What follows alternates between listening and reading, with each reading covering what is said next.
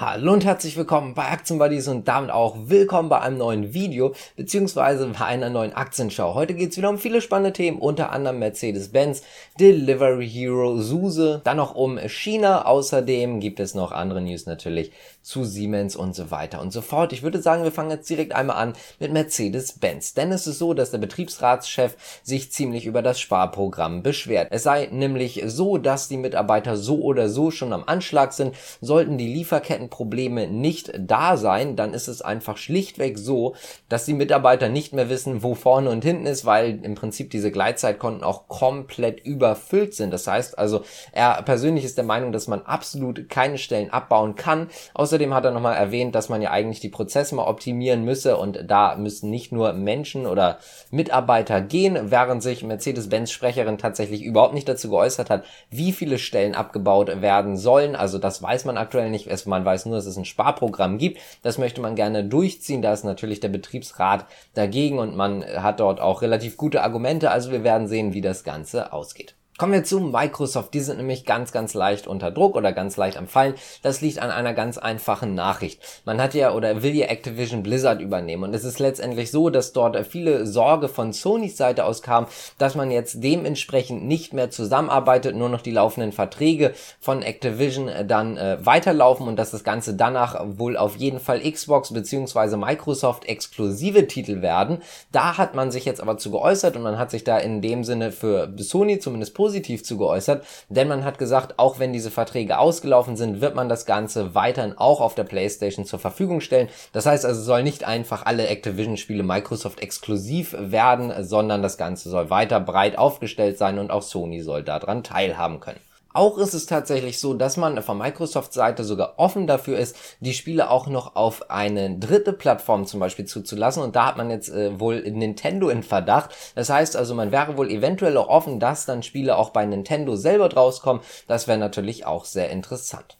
Kommen wir mal zum nächsten Thema und zwar Porsche, also nicht der direkte Autohersteller Porsche, der unter Volkswagens Dach ist, sondern halt die Porsche AG und die haben sich jetzt noch ein bisschen breiter aufgestellt. Die sind ja eh schon im Bereich der E-Mobilität unterwegs natürlich, aber vor allen Dingen auch in diesem wachsenden Markt E-Bikes, also E-Fahrräder. Dort hat man sich jetzt nochmal weiterentwickelt oder möchte sich weiterentwickeln, zwei Beteiligungen. Einmal hat man sich einen Anteil von rund 20 Prozent an der VZ GmbH gesichert. Das ist ein Antriebshersteller für E E-Bikes. Außerdem wird man mit Ponok Investment noch äh, zwei weitere Unternehmen eröffnen und zwar werden die auch äh, sich auf E-Bikes konzentrieren. Das heißt also insgesamt ist Porsche jetzt gerade auf dem Weg, sich auch dort mal aufzustellen, also auch hier in diesem Bereich dann mal zu investieren. Man macht das Ganze schon länger, aber das Ganze könnte sich jetzt dadurch natürlich vor allen Dingen vergrößern und gerade auf diesem wachsenden Markt wäre das ja nicht gerade uninteressant. Kommen wir mal zu Delivery Hero. Die haben nämlich nicht wirklich gut abgeschnitten.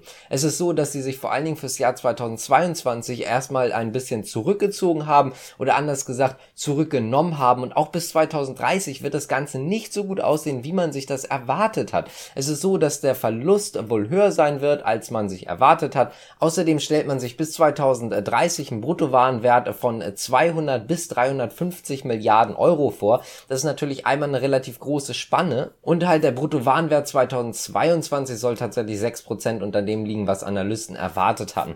Das heißt also insgesamt sehen wir gerade, der Ausblick ist jetzt nicht wirklich gut. Kommen wir jetzt also mal zum abgelaufenen Quartal oder den kompletten Jahr. Insgesamt konnte das Jahr 2021 eigentlich sogar überzeugen. Man ist äh, tatsächlich vom Bruttowarenwert höher gewesen, als man erwartet hat. Und zwar mit gut 35 Milliarden Euro, sowohl übrigens höher als erwartet von den Analysten als auch von sich selber. Das heißt also, man ist sogar über die eigens gegebene Prognose oder die eigens gegebene Spanne drüber gekommen.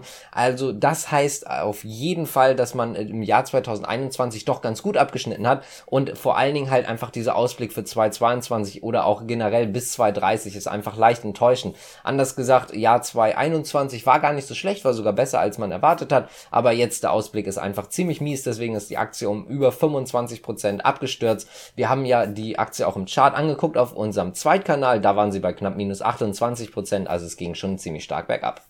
Damit kommen wir auch zu SUSE, die wir ja ebenfalls im Chart hatten. Übrigens Delivery Hero, SUSE und Just Eat Takeaway haben wir im Chart im Zweitkanal. Da gerne einfach vorbeigucken, ist verlinkt. Und bei SUSE sieht es tatsächlich so aus, dass Goldman Sachs drei Millionen Aktien auf den Markt geworfen hat. Natürlich nur als ausführende Hand. Wer da wirklich hintersteht, weiß man nicht ganz genau. Aber drei Millionen Aktien sind ungefähr ein Volumen von zwei Prozent, also zwei Prozent von den Gesamtaktien. Man kann sich vorstellen, dass es eventuell Capital Investment gewesen ist, die ihre Aktien dort auf den Markt geworfen haben.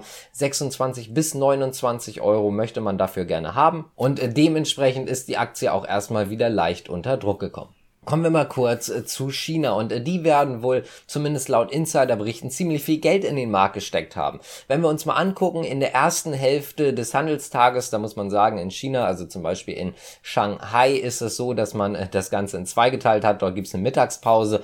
Und in der ersten Hälfte hat man einen ziemlich großen Abverkauf gehabt, wieder zwei Prozent vom CSI 300, kann man so ein bisschen mit dem S&P 500 vergleichen, nur halt in China. Und danach ist es kontinuierlich hochgegangen. Und laut Insiderberichten ist es es so, dass die chinesische Staat bzw. ein chinesischer Staatsfonds tatsächlich relativ viel Geld ausgegeben hat, um den Markt letztendlich zu stützen, damit er nicht noch weiter abrauscht. Es läuft eh gerade nicht ganz so gut für den chinesischen Markt und das ist immer so eine kleine Stütze. Das heißt also, dass dort dann so und so viel Geld, im Übrigen zu diesem gibt es jetzt noch keine genauen Zahlen, wie viel Geld jetzt tatsächlich in den Markt gepumpt wurde, aber zumindest wurde dort offensichtlich relativ viel Geld in den Markt gepumpt und das soll dann den Markt halt einfach stützen und wir haben auch gesehen, dass es danach, wie gesagt, kontinuierlich kontinuierlich wieder hochging nach der Mittagspause im zweiten oder in der zweiten Hälfte des Handels. Dementsprechend ist es einfach so, dass man dort ja ganz gut gesehen hat, dass man dort offensichtlich agiert hat. Ganz ungewöhnlich ist sowas übrigens auch nicht für alle, die das jetzt so das erste Mal mitbekommen. Es war zum Beispiel auch bei China Evergrande oder ist generell öfters so,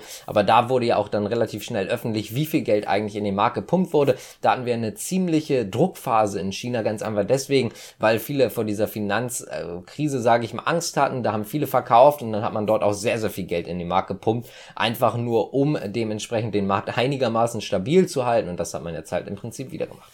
Kommen wir jetzt zu allerletzt äh, zu Siemens. Die haben erstmal den Ausblick fürs Gesamtgeschäftsjahr 2021, 2022 bestätigt und haben ihre Zahlen vorgestellt. Davon sind zum Beispiel auch JP Morgan und so weiter ziemlich begeistert, weil die einfach um einiges besser waren, als man erwartet hat. Die Erlöse sind um 17% auf 16,5 Milliarden Euro gestiegen. Und das bereinigte operative Ergebnis ist um 12% auf 2,5 Milliarden Euro gestiegen. Das heißt also, die Zahlen waren doch sehr gut und wie euch auch gerade schon erwähnt hatte, über den Erwartungen der Analysten. Also insgesamt sieht es dort absolut stark aus. Außerdem ist es so, dass man jetzt fürs Erste die Prognose ja bestätigt hat, wie ich gerade erwähnt hatte, aber der Finanzchef hat sich dazu auch geäußert und man hat zumindest gesagt, es ist möglich, dass die Prognose eventuell in nächster Zeit angehoben wird. Das heißt also anders gesagt, wir haben jetzt einmal ein sehr starkes Quartal, wir haben zumindest schon mal die Bestätigung und in Aussicht gestellt, dass es eventuell zumindest eine Prognosenerhöhung gibt. Das heißt also insgesamt ein sehr, sehr solides, sehr starkes Quartal, dementsprechend positiv hat die Aktie auch reagiert. Und ich würde sagen, wenn euch das Ganze gefallen hat, könnt ihr gerne abonnieren, liken, kommentieren und ihr könnt gerne auch mal in unserem Shop vorbeigucken. Dort gibt es T-Shirts. Ich habe gerade so einen Prototypen davon an. Ich weiß gar nicht, ob man das so sehen kann, aber würde uns auf jeden Fall freuen, wenn ihr zumindest einfach mal reinguckt. Ist auch verlinkt in der Videobeschreibung beziehungsweise in den Kommentaren. Ich würde sagen, ich bedanke mich bei euch fürs Zuschauen. Bis zum nächsten Mal. Ciao.